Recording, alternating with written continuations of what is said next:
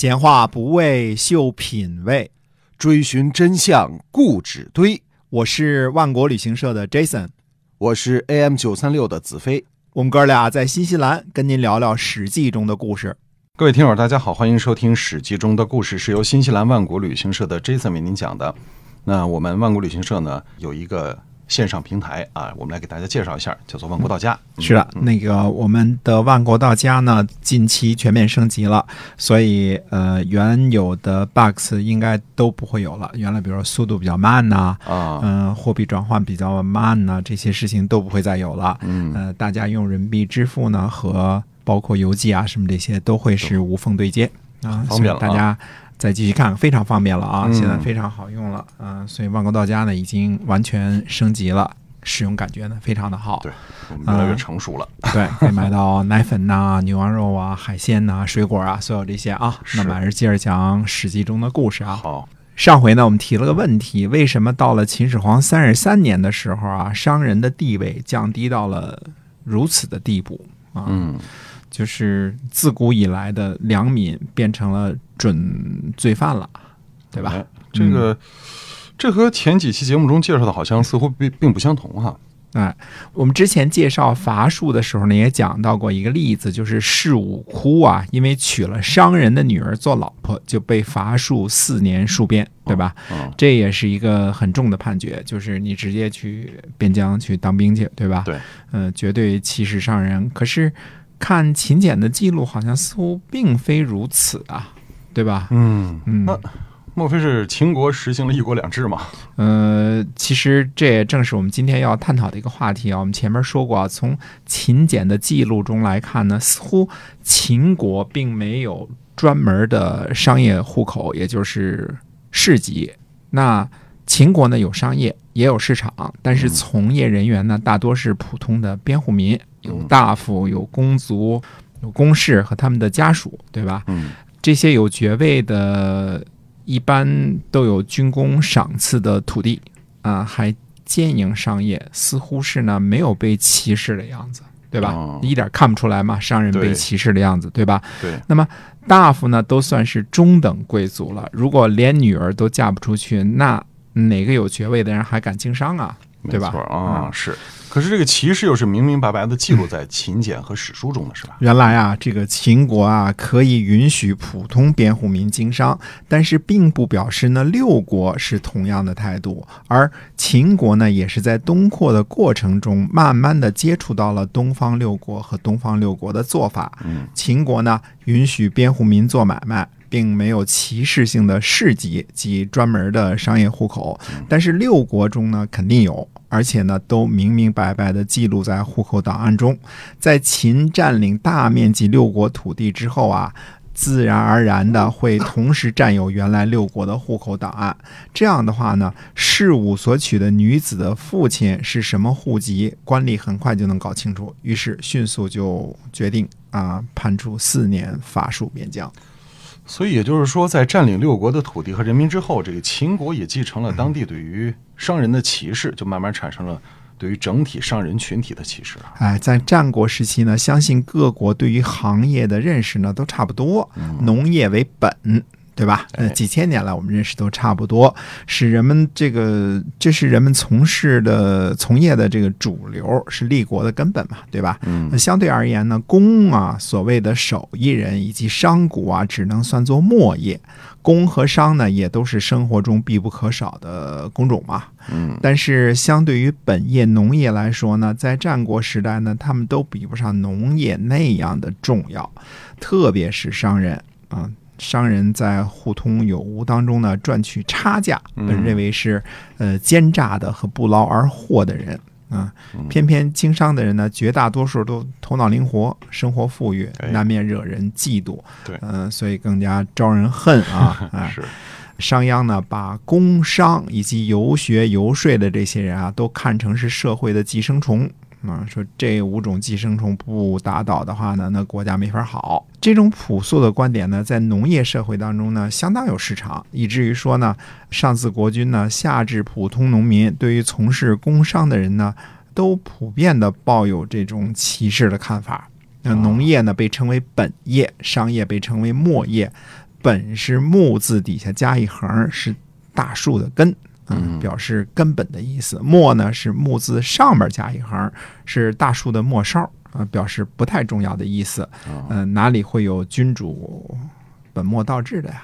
哦，因为这个人群数量比较少，生活富裕，就更容易招致羡慕嫉妒恨哈。哎嗯，而市级商业专用户口呢，就是对这一个人群集中管理的最好方式。呃，设立固定的地点，集中交易场所，锁定从事售卖的人群，有利于管理和税收。这对于工商业比较发达的东部六国来说呢，是个可以想象的管理手段。嗯特别是在商业比较发达的三晋和齐国。但这里只是猜测啊，现在我们还没有实证呢啊。秦国呢有商业有市肆，可是看起来呢却没有固定的市集，从业人员呢都是边户民，属于兼职运营商业。所以我推测啊，秦对于商人的总体歧视啊，实际上是从六国学习继承来的。一开始呢，主要是针对新占领的新地，后来呢，慢慢普及到了全社会。哦，所以用官来管理长途贩运的行商，用市来管理本地销售的这个作股，也是收了他们的税啊。那么现代社会的观念，只要合法纳税就是良民。哎，这是改革开放之后才慢慢形成的观念啊。嗯，呃，战国初年的时候呢，从事什么行业都不受歧视。可是，在朴素原始的时候啊，工商只是要纳税就是良民这个概念啊，很容易被颠覆。嗯。相信很多朋友在追人世间呢啊，嗯。嗯、在文革的时候倒买倒卖或者投机倒把都是要被判刑的啊。简单的说啊，文革的时候，如果有人在农村收购了点葵花籽儿，炒熟了卖给市场，嗯。嗯，这就属于倒买倒卖和投机倒把。数量少了就没收教育，嗯，城管吃，嗯，嗯。数量多了就判刑、关监狱啊，这都很正常的。嗯，对，所以对于商人的歧视也是慢慢形成的。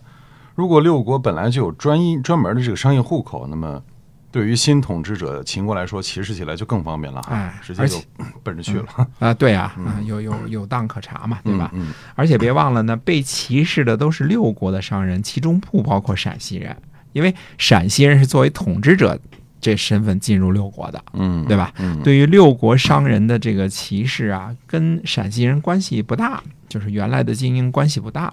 在秦国准备开始征服岭南的时候呢，哎，自然就想起来商人这个庞大的人群了。呃，让他们去当炮灰呢，陕西人应该没有什么不高兴的。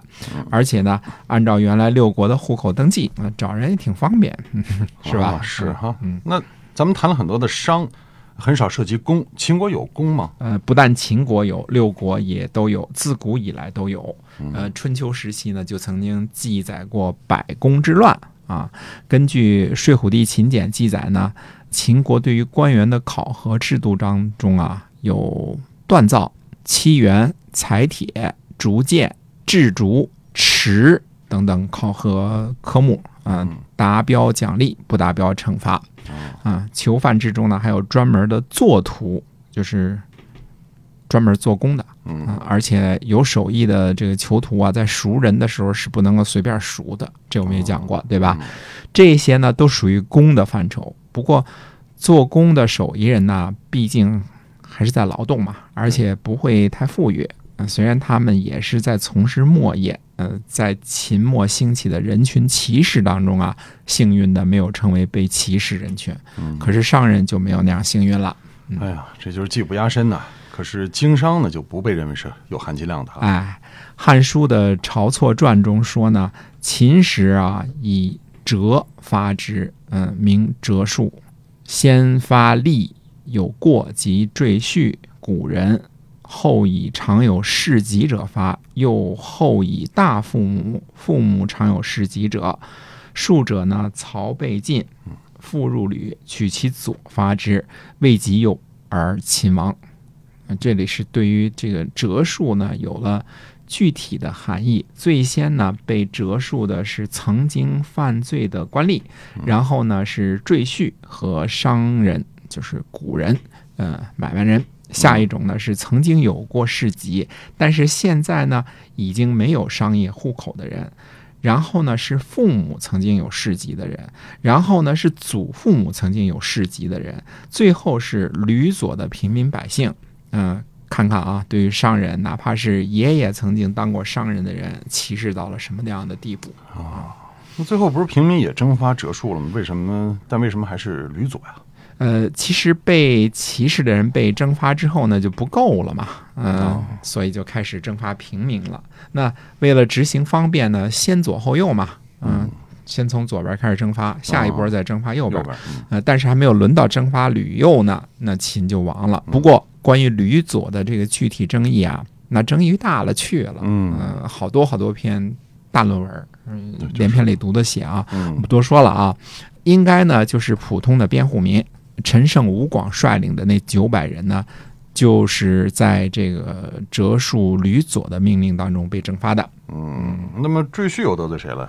呃，这个我们下回接着说说赘婿的事儿。嗯，听听电视剧啊。嗯好，您收听到的是由新西兰万国旅行社 Jason 为您讲的《史记》中的故事，欢迎您评论、订阅和转发。我们下期节目再会。